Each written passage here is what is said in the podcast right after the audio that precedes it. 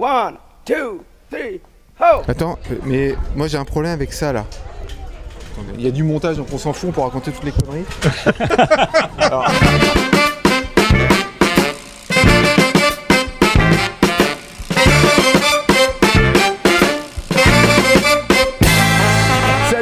vous écoutez Pause Vélo et aujourd'hui c'est jour de fête. On est en train d'enregistrer pendant l'inauguration d'une voie verte. C'est pas tout à fait l'inauguration, je suis avec les protagonistes. On est avec euh, le maire Michel Leroyer du village de, enfin de la ville de la Ferté-Massé et Olivier Petitjean de Bagnoles de l'Orne parce que c'est cette voie verte relie euh, les, les- les deux villes. Alors c'est pas une inauguration, on dit comment? C'est pas une inauguration, hein. l'inauguration a eu lieu l'an dernier, Ouais. Euh, mais on voulait faire une, une fête de la voie verte pour cette voie qui va de, de À Bagnoles de l'Orne en passant par la Ferté-Massé.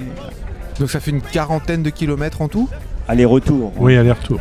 Donc on voulait dire quand même que l'inauguration d'une voie verte c'est toujours une fête. Et on est avec Xavier aussi, ça va Xavier? Oui Eric, ça va bien, bonjour à tous. Et Mika. Salut à tous. Tu vas nous parler de quoi Mika? Et moi je vais faire, euh, j'en profite qu'on soit euh, dans le dans l'Orne, euh, dans ce beau terroir, pour vous faire une chronique spéciale sur une course Paris-Camembert. Alors messieurs les maires, en quoi c'est cool d'avoir une voie verte sur votre territoire C'est un beau vecteur de lien euh, déjà en- entre, entre nos cités. Euh, je pense que c'est important de pouvoir euh, assurer ce maillage par les mobilités douces.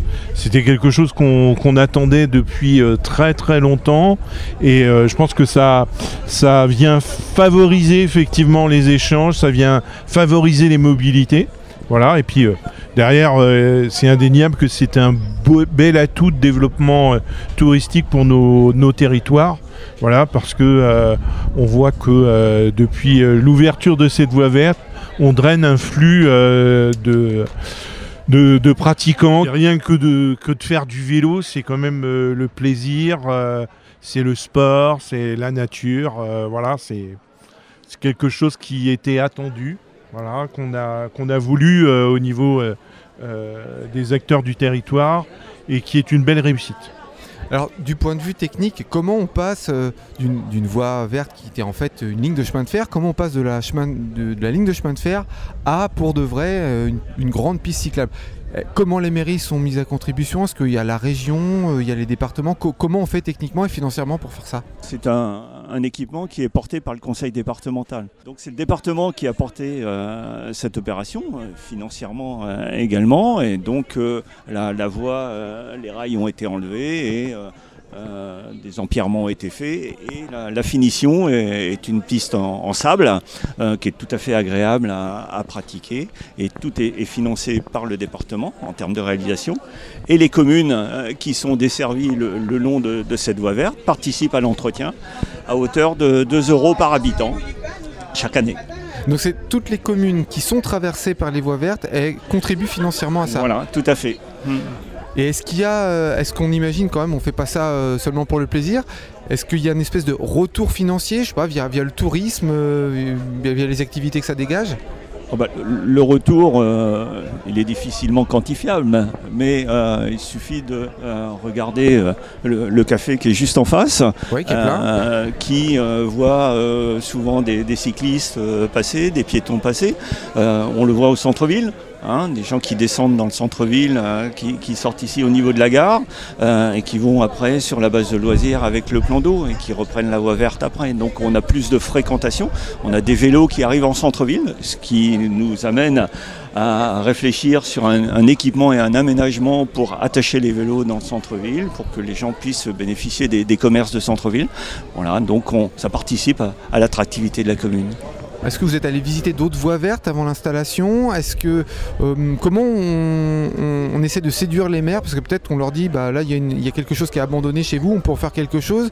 Euh, co- comment on- ou alors c'est les maires qui sont porteurs qui ont envie que ça soit mis en place? Au, départ, les acteurs du territoire étaient volontaires. Tous ne l'étaient pas. Voilà, c'est pour ça qu'on a réussi euh, à travers euh, le conseil départemental à fédérer euh, finalement l'ambition de cette voie verte.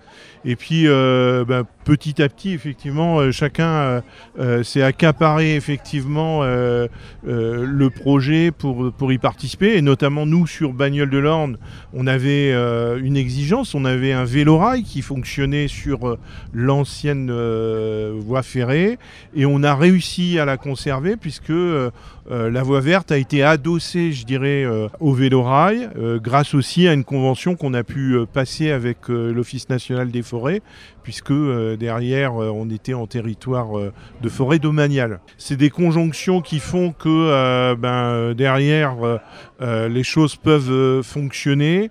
Euh, Aujourd'hui, le, département a une politique forte sur, euh, sur les mobilités douces et le développement de ces mobilités douces.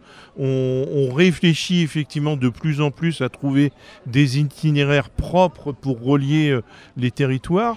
Au niveau de Bagnole de l'Orne, on est, traversé par la vélocénie et aujourd'hui, afin d'améliorer par exemple le, parcours entre Bagnole de l'Orne et Donfront, on est en train de réfléchir avec le département, l'Office national des forêts et euh, les acteurs privés euh, qui sont traversés, un passage directement euh, à travers la forêt d'Andenne. Et tout ça pour euh, sécuriser les pratiques, faire de nos voies vertes des éléments de développement touristique.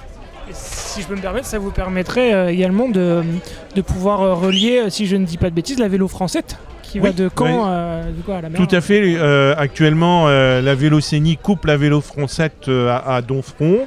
Et, et ça sera également aussi euh, un moyen de pouvoir euh, améliorer les connexions. Voilà, il faut, il faut savoir que pour nous, euh, dans les connexions, euh, Briouze est un point de départ important parce que elle se situe sur, sur la ligne, la ligne pas TGV, la ligne Presque. Pa- Paris-Grandville et que euh, ça peut nous permettre aussi de pouvoir euh, accrocher euh, au départ de Briouze euh, bah, des, Des touristes à des, vélo. des- des cyclos qui veulent euh, derrière euh, faire euh, un bout de passage en passant euh, sur, euh, sur nos voies vertes et, et rejoindre Vélocénie, Vélo Français. Est-ce que quand euh, un projet qui est mené conjointement par euh, et plusieurs villes et plusieurs cantons ou, euh, ou communes marche et que vous vous en apercevez, est-ce que ça vous donne des idées pour euh, penser à autre chose, mais dans le même, euh, dans le même genre d'idée, c'est-à-dire euh, euh, le tourisme ça marche, on est un exemple que ça peut fonctionner chez nous, on peut peut-être le développer ailleurs. Et est-ce que vous avez envie de porter ce, ce genre de projet encore plus largement? On voudrait le, porter au niveau de notre bassin de vie déjà. La, mobilité, les, les communes de notre bassin de vie sont parqui- particulièrement intéressées par, euh, par cette problématique, d'autant plus que ce sont des, communes rurales. Et, donc euh, le fait de se regrouper sur un sujet comme celui-là, euh, on a Carouge qui est situé tout, près de la Ferté-Massé dans, dans notre bassin de vie, avec le, château qui est, vraiment intéressant à visiter, de, pouvoir renforcer ce maillage territorial avec, avec ces communes rurales. Alors, est-ce que vous avez remarqué qu'il y avait un peu plus de vélos électriques ces derniers temps?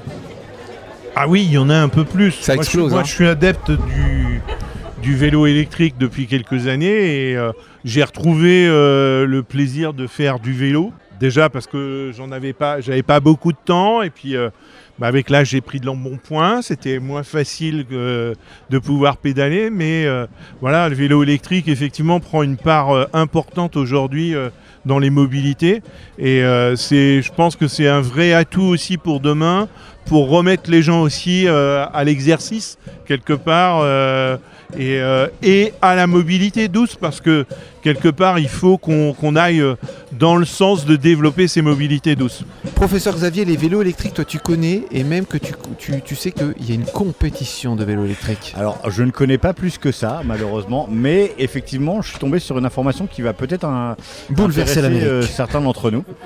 Euh, Figurez-vous que vous allez, on va voir, bien sûr, euh, arriver prochainement, peut-être sur nos petits écrans, une nouvelle compétition, un e-bike GP comme Grand Prix. C'est-à-dire qu'on n'avait pas assez de Formule 1. On n'avait pas assez de courses euh, voitures à la télé. Ils ont décidé de se diversifier un peu et de faire une compétition de vélo électrique, Ouais, style Grand Prix de Formule 1. Ça doit faire moins de bruit parce que moi quand j'étais petit, mes parents ils ont voulu me faire plaisir, ils m'ont emmené aux essais des 24 heures du Mans. Ah Ouais, Oui. c'est- et depuis, j'anime pause vélo. Quoi. Alors là, euh, la différence, c'est que ce sera pas sur des circuits, ce sera en centre-ville apparemment. Ouais. Donc euh, pourquoi Comme pas à Monaco euh, ouais, ouais, ouais. Et puis même les grands prix euh, de, de voitures électriques, pour en avoir vu quelques-unes, c'est pas sur des circuits, euh, c'est pas sur des circuits officiels comme la Formule 1, c'est euh, des circuits qui sont parfois euh, en ville, sur des aéroports, aérodromes, des genres de trucs comme ça. Ils aménagent vite fait, ça fait pas de bruit, ça pollue moins. Donc euh, voilà, c'est plus pratique. Donc euh, il y a une nouvelle, euh, euh, cette annonce qui est tombée. On va voir débarquer euh, dès 2024 une compétition de vélo électrique. Alors il y a sûrement plein de choses qui sont faites pour gagner de l'argent, hein, on est Ah oui. clairement. Mais euh, derrière, il y a quand même une euh, volonté. Ils communiquent sur le fait qu'ils ils veulent aussi euh, faire euh, prendre conscience aux gens que les mobilités douces, bah, ça peut être, euh, ça Fun. peut être fun. Voilà. Mais Donc, euh, il y a plein de choses. euh, actuellement, il y a le, le Giro qui est en train de se passer, donc euh, le Tour d'Italie. Où on Et, enregistre. euh, tout à fait. Et il y, a, euh, il y a en parallèle du Giro euh, chaque étape euh, en euh, e-bike. Euh, c'est souvent des anciennes gloires du cyclisme euh, international qui, participent à ça avec des vélos de, de course mais, mais c'est- là, c'est l'UCI du coup qui, qui gère ça, tu, tu sais ou Je pas pense que ça doit être géré par l'UCI. Il y a déjà des courses de VTT électrique. euh, Il y a un championnat du monde notamment de VTT électrique. Alors l'UCI, c'est l'Union sportive, L'Union enfin l'Union cycliste internationale. Euh, mais là, toi, euh, la compétition d'e-bike dont tu parles, Xavier, apparemment, c'est pas l'UCI qui gérait ça. Non, euh, Mika, il m'a apporté un petit élément de réponse déjà. Effectivement, c'est des gens qui viennent de la Formule 1 qui vont gérer ça. Euh, c'est pas euh, l'UCI, c'est euh, un autre organisme, mais qui est déjà de la Formule 1. Et la personne qui a été euh, nommée, comme euh, euh, CEO et pour gérer ça, c'est quelqu'un qui a déjà 27 ans de parcours dans la Formule 1. Alors Mika, il m'a, dit quelque chose. je t'expliquais que euh, a déjà fait une, émission, notamment sur la formation, la formation des métiers du cycle. Et la formation des métiers du cycle est gérée, tout comme les, les magasins de vélo, hein, par la branche de l'automobile.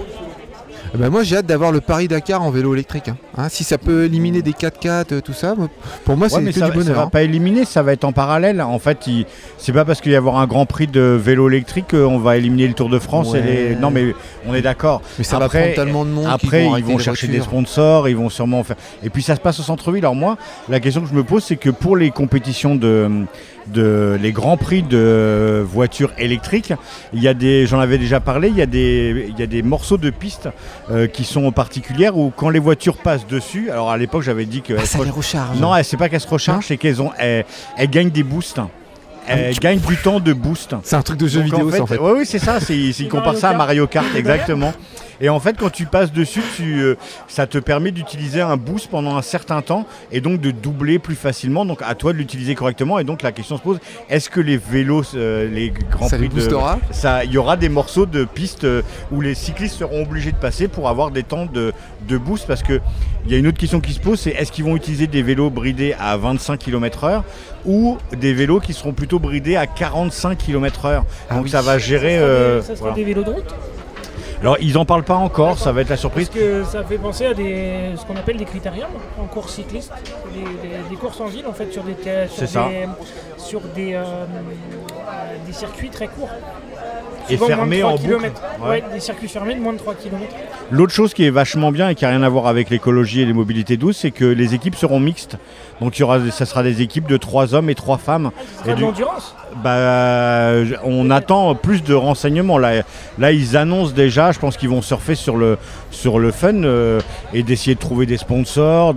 Bah, comme tous les sports, en fait, euh, il va falloir. euh, Est-ce qu'on va prendre des, cyclistes confirmés qui, qui viennent du route, euh, de, la piste, de, choses comme ça Ou est-ce que ça va être des, gens qui n'ont rien à voir mais qui sont déjà formés au, au cyclistes électriques Eh ben, rien que par curiosité, moi j'ai hâte de voir à quoi ça va ressembler ces courses-là. Oui, et puis ça risque aussi de- d'apporter des boosts dans les centres-villes, puisque c'est des courses qui vont être dans les centres-villes. Ça risque d'amener du public. Alors bien sûr, il y en a qui viendront en voiture, en gros 4x4, en pick-up, machin, mais, mais s'ils arrivent à faire bouger les centres-villes, je pense qu'il y, a- il y a quelque chose de, de bien qui peut être développé de ce côté-là. Et puis si on peut avoir des, des fans de Formule 1 ou de voitures de course qui peuvent devenir fans de vélo électrique, ben moi ça me dérange pas quelque part. Je pense que ça va déranger personne. hein. Alors on est toujours euh, à la fête de la voie verte et on a été rejoint par Nicole. Nicole, toi tu es euh, une riveraine de la voie verte et tu, tu, tu en fais souvent, tu vas te promener sur la voie verte depuis euh, un an que ça existe. Ça te plaît de faire ça? Bah bien sûr, ça me plaît. Et en plus, je le fais avec un vélo normal, pas électrique. Ouais, toi tu es une vraie toi. C'est une pure, Merci, une Nicole. vraie. Et je vais euh, régulièrement, soit avec ma fille, on va sur Bagnoles, ou alors je vais sur Briouze pour retrouver mon papa qui va avoir 100 ans cette année. Joyeux anniversaire. Ouais, il va avoir 100 ans au mois de- au mois d'août. Et donc je vais le voir, je pars le matin en vélo. Alors des fois je fais l'aller-retour la matinée, ou alors je reste à pique-niquer avec lui. Donc ça veut dire que tu fais pas juste du vélo sur la voie verte pour euh, du loisir, mais aussi parce que tu te déplaces, c'est un, un moyen plus facile de Ah te bah, c'est un moyen de me déplacer. Quand j'y vais en vélo, je prends pas ma voiture en fait. Alors euh, fais-nous rêver parce que en fait il n'y a pas assez de gens sur les voies vertes, il n'y a pas assez de gens qui prennent Ah du plaisir. Dis-nous, euh, emmène-nous avec toi sur la voie verte et fais-nous rêver. Raconte-nous la poésie de ton voyage sur la voie verte. Ah bah déjà c'est entendre les oiseaux. Ouais. Le silence aussi. Le silence, euh, quelquefois on aperçoit des, des animaux sauvages, mais c'est vrai qu'il n'y a pas beaucoup de monde. Je le fais plus souvent en, en vélo l'été et l'hiver c'est à pied. Parce que l'hiver les chemins de randonnée, bah, ils sont mouillés, ils sont, c'est pas très praticable en fait. Ça fait des sacrées balades. hein. Oui, mais ça me gêne pas de partir. Euh, Comme je vois lundi on fait une marche, c'est 24 km. On n'a pas 100 ans comme ça, monsieur, monsieur Mathéus. Ah ben non. Et Ça fait juste un an et tu te dis mais pourquoi on l'a pas transformé en voie verte avant? Bah, ça, il y a longtemps qu'on en parle. Ça Ouais. fait dix ans que j'entends parler de la voie verte. Je me dis, mais quand est-ce qu'elle va venir, cette voie verte? Et en fait, elle est arrivée. Mais ça fait dix ans quand même que je vais à Briouze en vélo, avec tous les dangers que ça comporte Ah bah, sur la route. J'allais hein. vous demander, euh, avant, avant la création de cette voie verte, vous, vous, preniez, vous le faisiez déjà du coup en vélo? Oui, avec beaucoup de peur. Et vous, vous preniez euh, la, la- la départementale en fait? Euh, alors, des fois, pour aller sur. euh, quelquefois, pour aller sur Briouze, je passais par Saint-Maurice, Alors là, euh, Saint-Maurice du désert. alors là tout ça, là tout ce qu'on dit. Attraper, attraper une carte. Pour tous ceux qui nous écoutent en Suisse, en Provence et tout, voilà, c'est dans l'Orne. Le col, le col de Charlemagne, j'arrivais au Ménil de Briouze, et le Ménil de Briouze, Briouze. Il y a un bâti-gros là-bas, à côté de, de, Marolles-les-Bros. Parce que j'étais au en et ils avaient plus de tasseau de 12, moi. Alors, je fais une petite référence à ceux que vous avez la ref, le sketch de Chevalier Las Palais. Est-ce que tu es obligé de donner d'autres marques Parce que là, tu viens de faire un sacré coup de pub pour euh, Bâti Pour Bâti-Gros, ça existe Bâti-Gros Je sais pas. Je suis pas sûr non plus. Allez, on fait une petite pause. Je vous propose qu'on écoute Florian. Florian qui a interviewé un, un génie. Le gars, il va suivre la migration des cigognes en vélo. Et ça, c'est incroyable. Bonjour Daniel. Alors euh, Daniel, tu te lances dans un projet de voyage des plus inattendus à vélo. C'est le voyage d'un cyclo-migrateur. Je vais partir euh, reprendre la trace d'une cigogne blanche, une cigogne blanche bien connue en Suisse qui s'appelle Max. Alors c'est un trajet euh, de 2700 km que je vais faire depuis Altreux. Alors pourquoi Altreux? Parce que Altreux c'est la ville des cigognes. Altreux c'est au-dessus de Lausanne en Suisse. Et donc je vais faire Altreux jusqu'à Gibraltar. Donc c'est 2700 km que je vais réaliser en 11 jours. Alors 11 jours, c'est pas parce que je veux faire un record ou un défi, ça c'est juste que je veux que par rapport à, ce projet coller au plus près de ce qu'a fait cette cigogne blanche Max. Et après, on sait qu'à peu près les cigognes font entre 200, 200 et 350 km par jour. Donc moi j'ai coupé la poire en deux, on va dire, et euh, ça fait euh, 250 km par jour à faire à vélo en moyenne. Donc moi j'ai contacté le muséum de, de Fribourg, qui ont été à l'origine du, du projet euh, Max la cigogne, et donc ils m'ont donné toutes les informations. Euh, concernant euh, le suivi migratoire de Max, puisque Max a été la cigogne qui a été le plus suivie au monde par euh, Argos. Donc du coup, ben, j'ai toutes les, traces GPS de Max. Du coup, ben, voilà, je reprends euh, vraiment à l'identique une trace GPS de Max qui va m'amener donc à Gibraltar en 11 jours. Magnifique voyage. Alors est-ce à dire que le, le vélo donne des ailes ou est-ce qu'au contraire, tu as peur des contraintes que cela va t'imposer D'avoir eu en tête ce projet de suivre un oiseau, euh, un oiseau migrateur, c'est sûr que ça donne un objectif à l'aventure. Ben, les oiseaux migrateurs, ce sont des vrais athlètes. Voilà, là, je vais faire 2700 km en 11 jours, donc c'est quand même un effort euh, sportif, euh, c'est sûr. Mais ce que font les oiseaux, c'est encore autre chose, c'est un autre niveau. Donc l'idée, ben, voilà, c'est de montrer un petit peu aussi, euh, de faire un parallèle entre le sportif que je vais être pendant ces 11 jours, on va dire, et puis euh, l'athlète oiseau. Et voir un petit peu toutes les contraintes que les oiseaux migrateurs peuvent avoir lors de leur migration, et il y en a beaucoup. Quelles sont les grandes étapes par lesquelles tu vas passer euh, Alors géographiquement, est-ce que tu peux nous situer tout ça Et à quelles contraintes t'attends-tu réellement? Alors les grandes étapes, bon ben alors euh, comme je disais tout à l'heure, déjà c'est un départ de Suisse, donc je vais traverser quand même une grande partie de la Suisse, donc ça c'est une belle étape. En plus je connais pas trop la Suisse, je suis pourtant euh, voisin, hein, habitant dans l'Ain, donc d'Altreux jusqu'à la première étape c'est au Marais de Lavour, donc je m'arrête au Marais de Lavour. Pourquoi le Marais de Lavour? C'est on va dire euh, une aire de, service pour les oiseaux migrateurs. Il faut considérer ça d'ailleurs comme une, un peu une station-service, c'est-à-dire que nous quand on roule, euh, alors pas à vélo mais en voiture, on a besoin de mettre un peu d'essence dans la voiture. Et ben pour les, les oiseaux migrateurs c'est la même chose. Ils s'arrêtent sur des, des- zones humides, donc le Marais de, Lavour en, est une. Et puis bon après je vais traverser mon, mon département, le département de l'Ain, donc là je pense que ça va être sympa. Et puis euh, au fur et à mesure comme ça euh, du, trajet, je vais m'arrêter sur pas mal de, coins où justement il y a, des gens euh, qui, sont là pour préserver la biodiversité, voilà, qui, qui bossent pour montrer qu'il y a des possibles quand même au niveau écologique. Et donc moi c'est ça qui m'intéresse, c'est ce qu'on veut mettre en avant dans ce projet avec toute l'équipe qui travaille avec moi. Tu vas utiliser la Via Rona, tu nous as dit, et après hop, tu vas direction l'Espagne, tu passes les Pyrénées, et là tu files tout droit vers Gibraltar, t'attends aux mêmes contraintes que les oiseaux. Eux n'ont pas à monter la montagne, ils planent, mais toi, euh, qu'est-ce que tu vas affronter? Je vais donc euh, passer par la Via Rona. L'idée, c'était quand même d'utiliser un maximum de voies vertes pour montrer aussi que le vélo, euh, on, peut le, on peut le pratiquer en toute sécurité grâce aux voies vertes. Et euh, c'est vrai que la Via Rona, pour ça, quand même, est, est idéale puisqu'il y a plus de 800 km de, traces. Donc oui, depuis la Suisse euh, jusqu'à la Camargue, la Via Rona. Ensuite, l'Eurovélo 8 jusqu'à Barcelone. Euh, et puis ensuite, je suis obligé quand même de suivre le trajet de Max. Donc, euh, je sais pas pourquoi elle a dévié à un moment donné, elle est remontée sur, sur Madrid.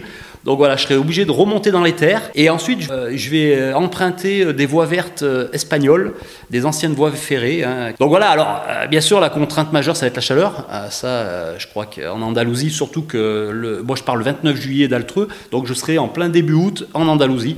Donc ça va être le, le gros problème, enfin le gros problème, j'espère que ce sera pas un problème, mais en tout cas, l'inquiétude que j'ai aujourd'hui, ça va être la chaleur. Comment rouler euh, par 40 degrés euh, euh, sur des étapes de 250 km en Andalousie. D'accord, et alors quel rendu tu vas faire de tout ça Euh, Tu nous as dit que tu étais suivi aussi, alors tu seras suivi par des vidéastes, ou un vidéaste en tout cas, et aussi par euh, un ornithologue qui, que cette aventure intéresse grandement. Le démarrage de cette aventure, c'est euh, le fait de, plusieurs rencontres, dont une qui a été importante avec Olivier Benoît Gonin, qui est un, ornithologue réputé au niveau, national, et donc qui m'a présenté, lui, un peu son travail au niveau de la migration des oiseaux, puis c'est un spécialiste, et du coup, c'est là où j'ai eu l'idée de, de me lancer dans cette aventure. Le but de tout ça, c'est quand même de faire un film documentaire hein, pour relater cette aventure.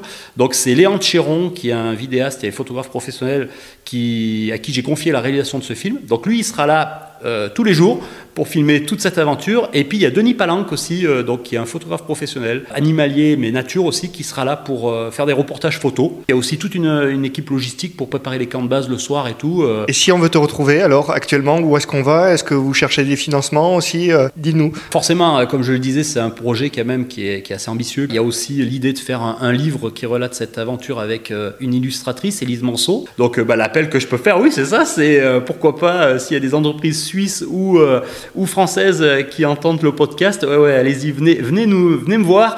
Il y a un site web pour ça, donc euh, c'est très simple, hein, danielelacigogne.fr. Hein, il y a une page Facebook Daniel et la Cigogne. Donc voilà, et il y a une association aussi quand même, puisque j'ai créé une association parce que je voulais fédérer autour de ce projet, donc l'association euh, Daniel et la Cigogne. Donc les gens qui veulent adhérer peuvent le faire. Et j'envoie une lettre d'information euh, vraiment euh, spécifique à tous les adhérents. Eh bien, merci Daniel et merci à Max, la cigogne, du coup, de t'entraîner dans, dans cette aventure magnifique. Moi j'adore les fous furieux comme ça. Et puis alors, sachez que à la rentrée, on retrouvera une chronique hebdo euh, parce qu'on va suivre le périple vraiment euh, fait à vélo euh, avec les cigognes. Donc il fera une petite chronique à chaque émission de, de 3-4 minutes. Alors on est toujours autour de la voie verte, mais une voie verte c'est pas seulement pour les vacances, c'est pas seulement pour le loisir. Et on a Dame Julie qui est avec nous. Et Bonjour, toi les Dame garçons. Julie, ça va? Bonjour Très Dame bien. Julie. Alors tu n'utilises pas la, la voie verte que, Que pour le mon bon fun. plaisir. Non. Non.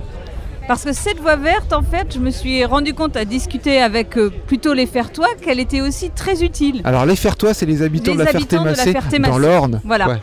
Et plutôt les faire toi d'ailleurs parce que euh, elle permet de desservir notamment toute la petite zone commerciale, là où les gens font leurs courses ou même vont travailler, parce que je connais des gens qui la prennent tous les matins, alors vélo électrique et tous les soirs, pour justement euh, aller travailler. Parce qu'il y a, il y a pas mal d'emplois dans ce coin-là, donc euh, ça permet de se déplacer aussi en sécurité pour aller travailler.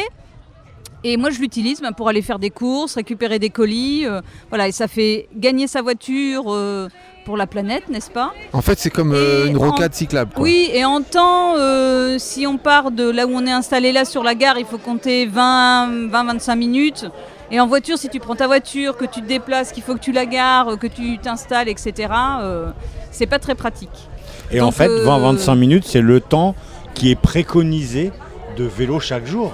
Oui, en plus, ça fait ça. Alors là, c'est l'allée, euh, enfin, elle n'est Ouais, pas ben, complètement plate. On Alors n'est pas obligé de faire ses courses tous les jours non plus. hein. Pour les gens qui oseraient pas aller faire leurs courses à vélo grâce à la voie verte, c'est qu'il faut savoir que la Ferté-Massé, où on est, c'est une ancienne ville du Moyen-Âge. Je ne suis pas Dame Julie pour rien, je vous explique. Attention, C'était une ancienne mode castrale avec un château fort, ce qui fait qu'à chaque fois que tu veux faire un truc en vélo, ça monte. eh ben, c'est l'horreur, ça monte ou ça descend. Donc soit ça te pète les jambes à l'aller, soit ça te pète les jambes au retour.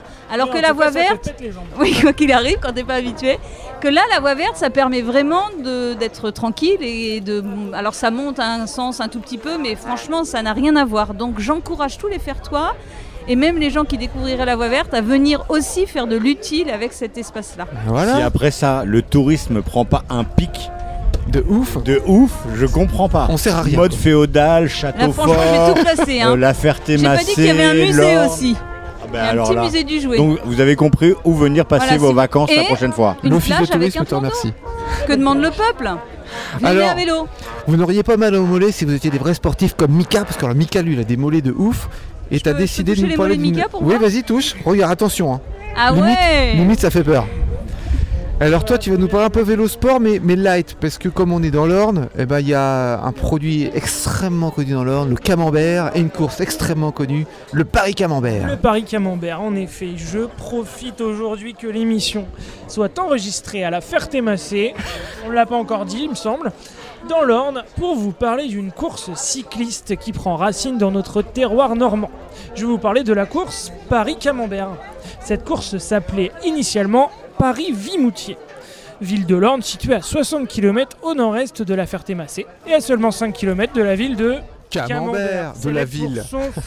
Pour son, je, je sais plus. Et, et pour, le jeune, pour la petite blague, euh, à côté de Camembert, il y a un tout petit village qui s'appelle Croûte, à 6 km. Et Ça c'est pas une farce. pas. Eh ben, j'aurais bien voulu le rajouter dans ma chronique. Merci, Dame Julie. Aujourd'hui, Paris-Camembert est une course internationale, une semi-classique, comme on les appelle, support de la Coupe de France professionnelle. Elle se déroule historiquement au mois d'avril, à la date tout simplement de la fête annuelle de la ville de Vimoutier. La course avait connu une première édition en 1906, sous le nom déjà de Paris-Vimoutier.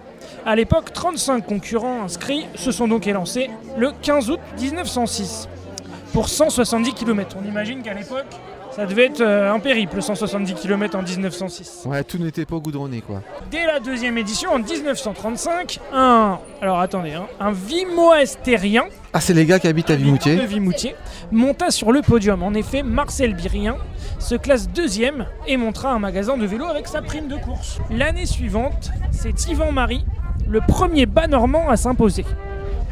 En 1943, sous l'impulsion de la société Le Petit, devenue partenaire principal, la course change de nom et devient Paris-Camembert. Selon la légende, les coureurs empruntaient alors le chemin inverse de celui pris par les fromages pour rejoindre Paris et être mis à la table de Napoléon III. Dame Julie, vous m'arrêtez si je me trompe, neveu du premier Napoléon qui fut président sous la Deuxième République, 1848, et empereur, qui tomba amoureux de ce fromage. L'édition 1948 est marquée par des conditions météorologiques dantesques. Seuls 9 coureurs rallieront l'arrivée sur les 88 partants. Le célèbre Louison Bobet abandonnant même sa monture à Sainte-Gauburge. Un bond en avant nous amène en 1976 où Bernard Hinault s'imposa. La même année, il leva les bras sur le circuit de la Sarthe, non loin d'ici. En 1981, c'est Guy Galopin qui s'échappe avec deux coureurs belges au kilomètre 12. Dis comment? Galopin Petit galopin. Son euh, neveu est Tony Galopin, toujours professionnel d'ailleurs. Il est le dernier à résister au peloton et s'impose après 225 km d'échappée.